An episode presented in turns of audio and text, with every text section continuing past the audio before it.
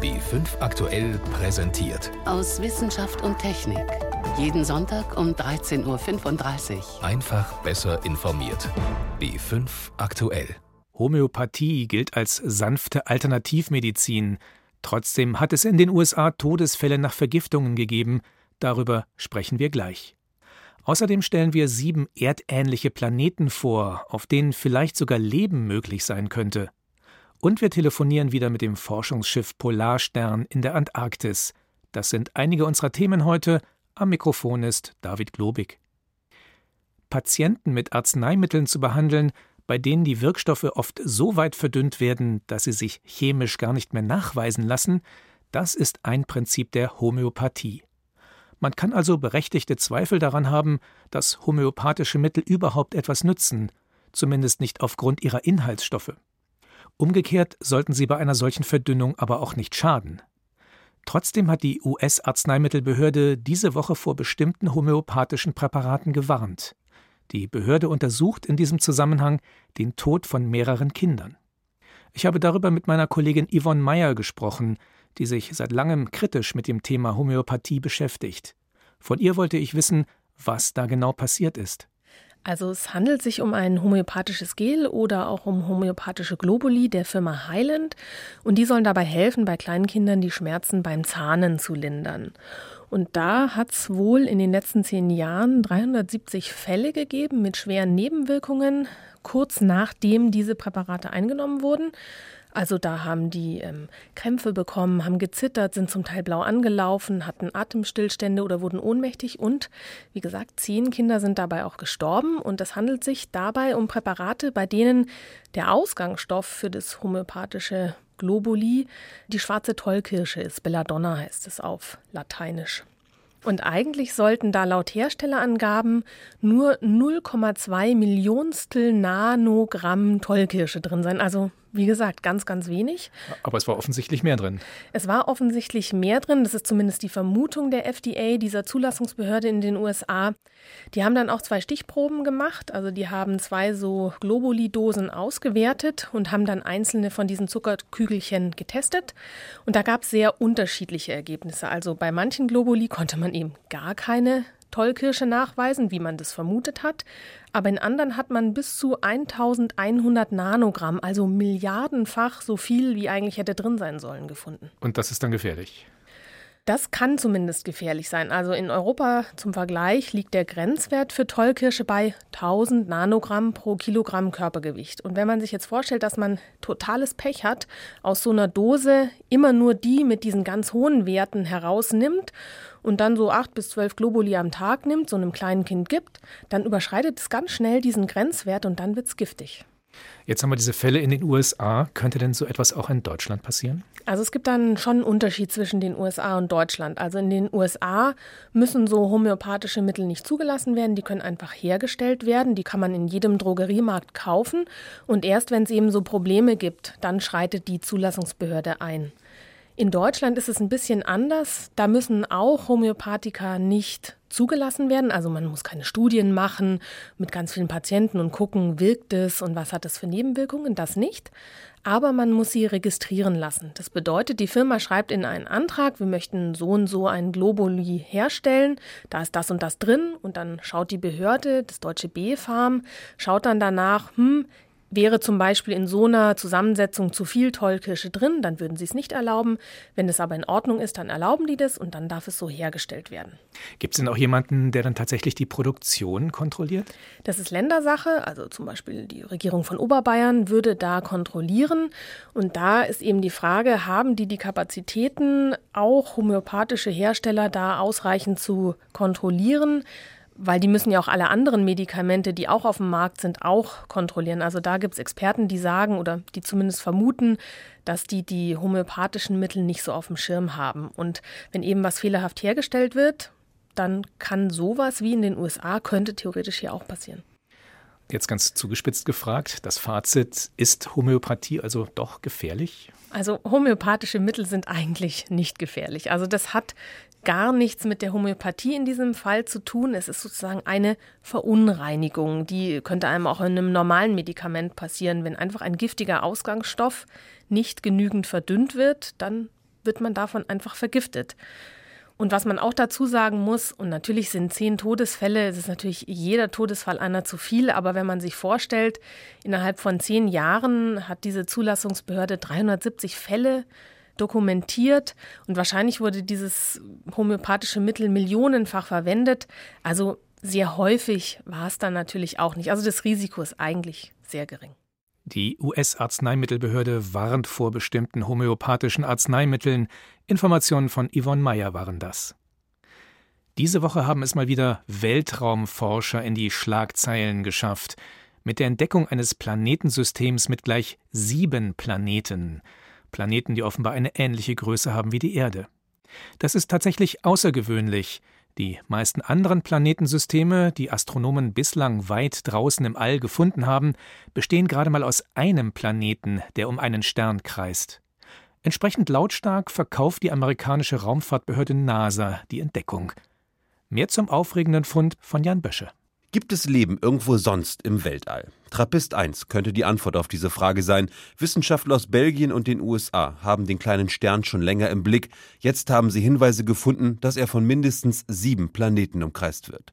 Michel Dion von der Universität in Liège in Belgien leitet das Forscherteam. Trappist 1 ist sehr viel kühler und kleiner als unsere Sonne. Darum sind die Planeten der bewohnbaren Zone sehr viel näher mit sehr kurzen Umlaufzeiten. Das Jahr auf dem Planeten dauert darum nur zwischen ein paar Tagen und ein paar Wochen.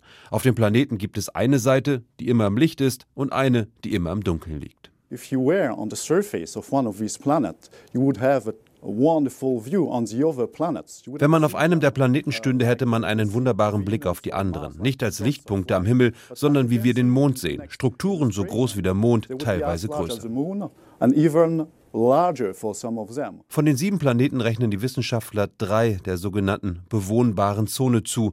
Das heißt, die Daten lassen darauf schließen, dass es dort Leben geben könnte. Die Astronomin Nicole Lewis erklärte, einer von ihnen sei dafür der beste Kandidat, Trappist 1e. Seine Größe entspricht also fast genau der Erde. Er bekommt auch in etwa die gleiche Menge Licht wie die uh, Erde. Das bedeutet, auf Trappist 1e könnte es ähnliche Temperaturen geben wie auf der Erde. Der Stern und seine Planeten sind rund 40 Lichtjahre entfernt. Im Weltall ist das Nachbarschaft. Ein Flug dorthin würde aber trotzdem hunderttausende Jahre brauchen.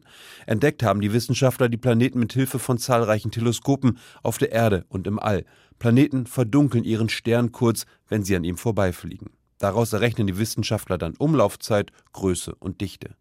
Weil Trappist 1 verhältnismäßig nah ist, hoffen die Wissenschaftler, noch mehr über die Planeten herauszufinden, sagte Sarah Seeger vom MIT. And the reason the TRAPPIST planets are so significant is that they are accessible to observations with the James Webb Space Telescope. Die TRAPPIST-Planeten sind so bedeutsam, weil sie mit dem James Webb-Teleskop beobachtet werden können.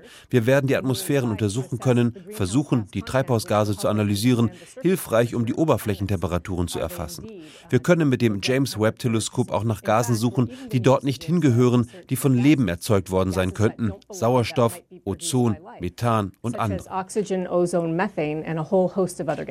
Das James Webb-Teleskop ist ein Weltraumteleskop, eine Kooperation von NASA, ESA und der kanadischen Raumfahrtagentur.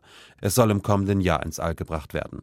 Es soll helfen, noch viel mehr Planeten in anderen Sonnensystemen zu finden und zu untersuchen. Für die Planetenjäger gibt es also noch genug zu tun. Erst einmal feiern sie aber ihren Erfolg mit Trappist 1 und seinen Planeten B bis H. Diese nüchternen Namen müssen erst einmal bleiben, bedauert Forschungsleiter Gion. Well, we have plenty of possibilities which are all related to Belgian beers, but we don't think they will become official, so. Sie hätten viele Möglichkeiten, Namen zu vergeben, die aber alle mit belgischem Bier zu tun hätten. Darum glaubten sie nicht, dass sie offiziell werden. Sieben auf einen Streich. Jan Bösche über das Planetensystem Trappist 1. Sie hören B5 am Sonntag aus Wissenschaft und Technik mit David Globig. Antibiotika sind nach wie vor die wichtigsten Waffen im Kampf gegen Bakterieninfektionen. Aber sie drohen zunehmend ihre Wirkung zu verlieren, weil wir sie zu häufig verwenden.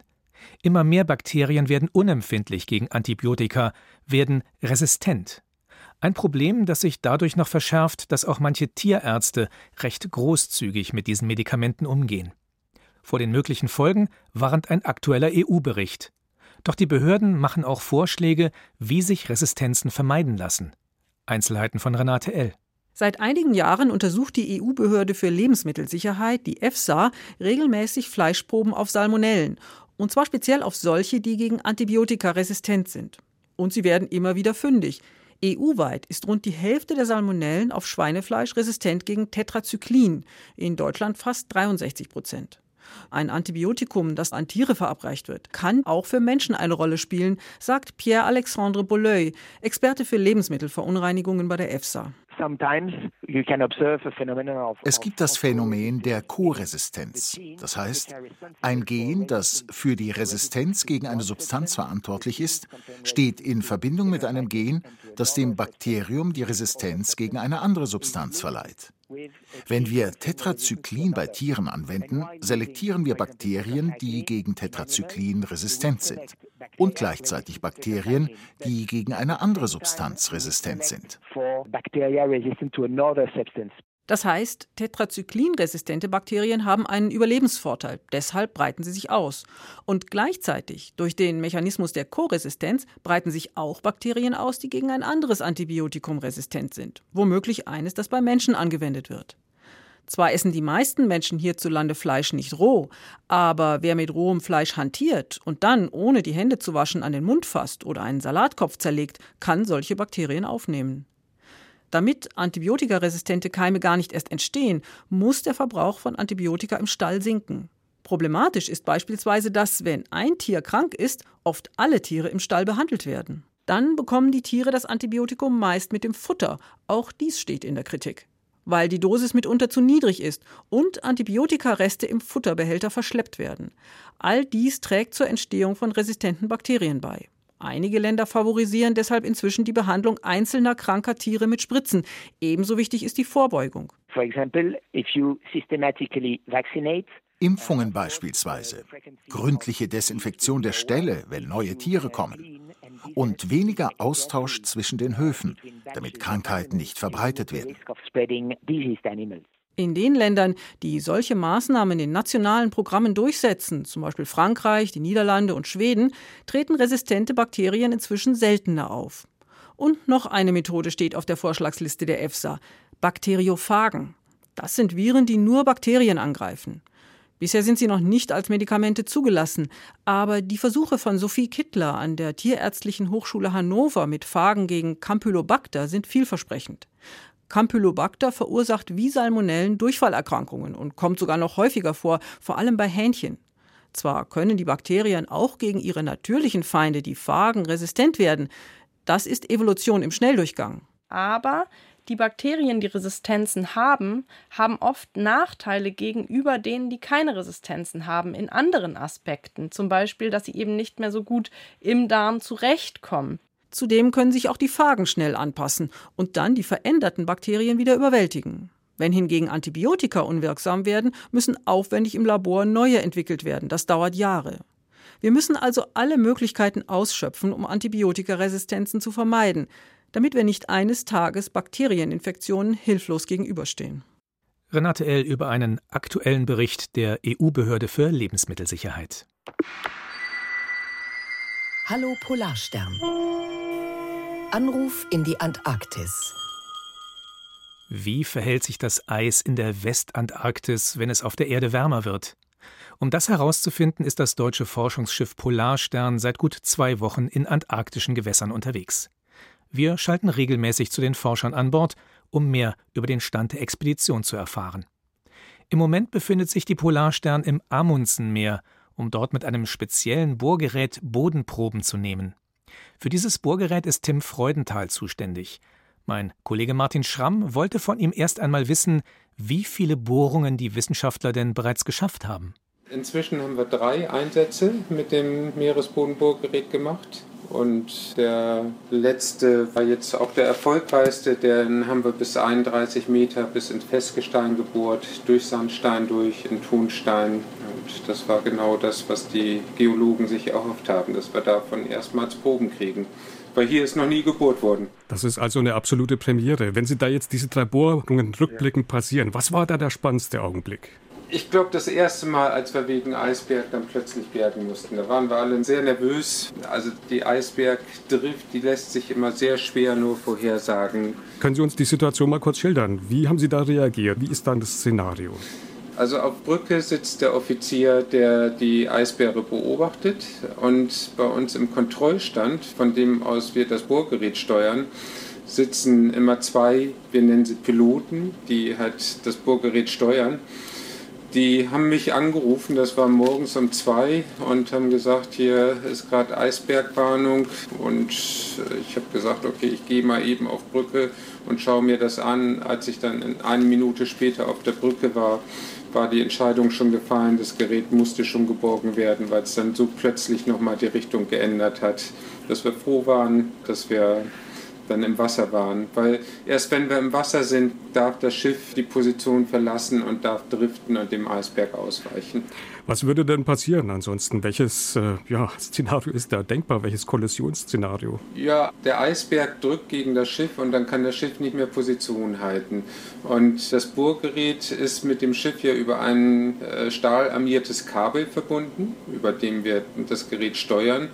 Und wenn das Schiff nicht mehr Position hält, dann können wir im Prinzip nicht mehr das Kabel kontrollieren, die Kabellänge. Und im ungünstigsten Fall ziehen wir dann das Bohrgerät über den Meeresboden.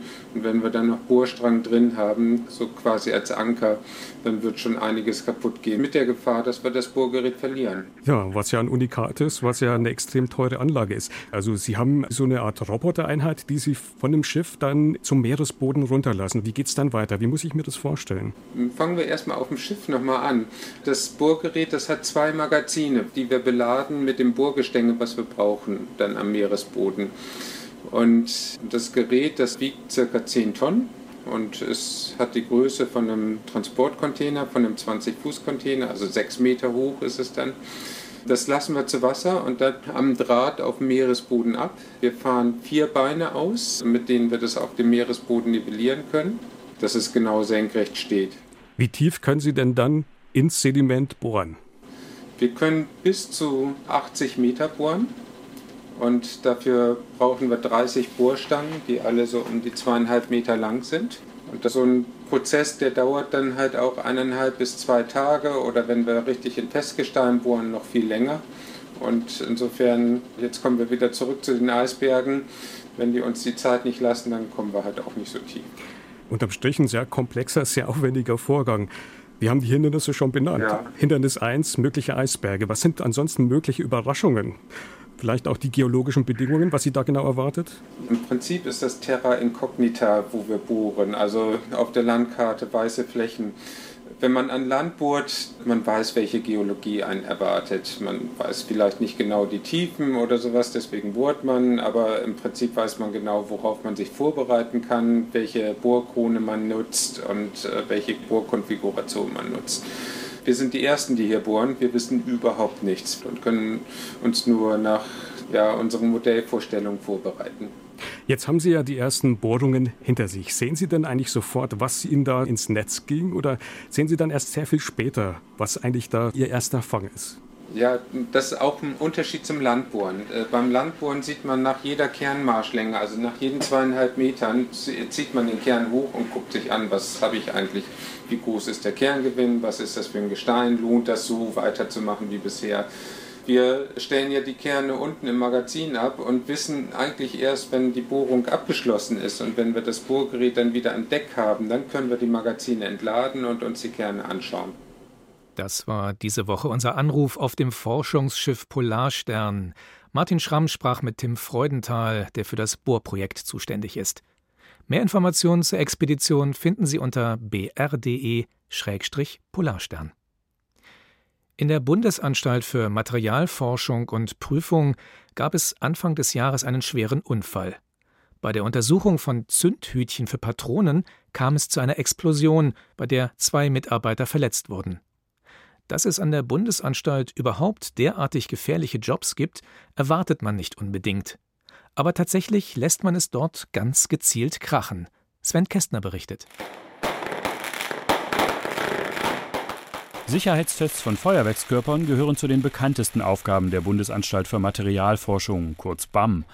Aber sie sind nur ein kleiner Teil dessen, was die Abteilung Chemische Sicherheitstechnik regelmäßig unter die Lupe nimmt. Abteilungsleiter Thomas Schändler. Wir untersuchen nicht nur Explosivstoffe und pyrotechnische Gegenstände, sondern auch brennbare Gase, selbstzersetzliche Stoffe, organische Peroxide, Stoffe, die in Berührung mit Wasser äh, entzündbare Gase bilden können. Wir untersuchen auch Produkte wie Aerosoldosen, die jeder kennt. Haarsprays ist äh, das gefährlich, wenn man die eben halt anwendet oder eben halt nicht. Das hängt von den Treibmitteln ab, die da drin sind. Wie können Spraydosen, Feuerwerkskörper oder auch leicht entflammbare Gase für die Industrie sicher transportiert und gelagert werden? Je nach Gefahrenklasse geben die Wissenschaftler der Bundesanstalt für Materialforschung Empfehlungen oder erteilen Auflagen, damit die gefährlichen Stoffe nicht in Brand geraten, sich nicht unkontrolliert ausbreiten oder gar explodieren. Alles wird dahingehend untersucht, wann es zur gefährlichen Reaktion kommt, um eben halt die Randbedingungen dafür zu ermitteln, um dann eben halt zu sagen, gut, dann und dann tritt die gefährliche Reaktion auf, zum Beispiel bei bestimmten Drücken, bei bestimmten Temperaturen, um dann eben halt entsprechende Schutzmaßnahmen vorzuschlagen, die dann eben halt zum Beispiel für den Transport gefährlicher Güter, aber auch für die Anlagensicherheit von Relevanz sind. Um zu erforschen, wie viel Gefahrgut an einem Ort gelagert oder welche Temperaturen für dessen Transport höchstens erlaubt werden dürfen, betreibt die Behörde südlich von Berlin ein Freigelände. In der dünn besiedelten Gegend sind Großversuche ohne Gefahr für Anwohner möglich. Chemikerin Heike Michael Schulz verweist darauf, dass sie und ihre Kollegen auch große Mengen gefährlicher Stoffe zünden müssen. Zum Beispiel in Originalpackstücken, Großpackstücke, 1000 Liter, 1000 Kilo, 500 Kilo Abbrandversuche, um zu schauen, wie würde sich das Gefahrgut im Falle des Brandes zum Beispiel eines LKWs verhalten oder bei einem Brand im Lager.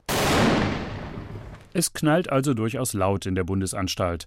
Bei solchen Versuchen entstehen hohe Temperaturen und starke Druckwellen. Sicherheitsvorkehrungen für die Mitarbeiter sind hier besonders wichtig. Die Labore werden regelmäßig gewartet, manche Versuche laufen sogar in speziellen Bunkern ab. Wir haben hier doch sehr große Vorsichtsmaßnahmen, entsprechende Arbeitsschutz. Maßnahmen auch. Das wird festgelegt zum einen in unseren Arbeitsschutzanweisungen, in Betriebsanweisungen. Wir haben für ganz viele Versuche Standardarbeitsanweisungen. Trotzdem bleibt ein Risiko. Bei dem aktuellen Unfall auf dem Versuchsgelände reagierte vermutlich eine Substanz anders, als die Fachleute erwartet hatten. Die Ermittlungen zur genauen Ursache laufen noch. BAM-Sprecher Venio Quinkwe. Glücklicherweise ist es so, dass es bis auf diesen Vorfall auf dem Testgelände in Horstwalde tatsächlich nicht zu schweren Unfällen gekommen ist. Das, was wir hier betreiben, betreiben wir mit einer sehr großen Umsicht. In Deutschland können nur wenige Institutionen in so großen Dimensionen experimentieren. Zuweilen aber sind selbst der Bundesanstalt Aufträge zu groß. Abteilungsleiter Schändler kann sich an eine Anfrage erinnern, bei der für deutsche Botschaften in Krisenländern Sicherheitsfenster und Türen getestet werden sollten. Über 100 Kilo TNT sollte da gesprengt werden. Das kann dann schon mal vorkommen, dass wir solche Versuche ablehnen, weil sie dann einfach auch unsere Möglichkeiten überschreiten. Aber das kommt höchst selten vor. Explosive Aufträge. Sven Kästner über Risiken bei der Materialprüfung. So viel aus Wissenschaft und Technik. Am Mikrofon war David Globig.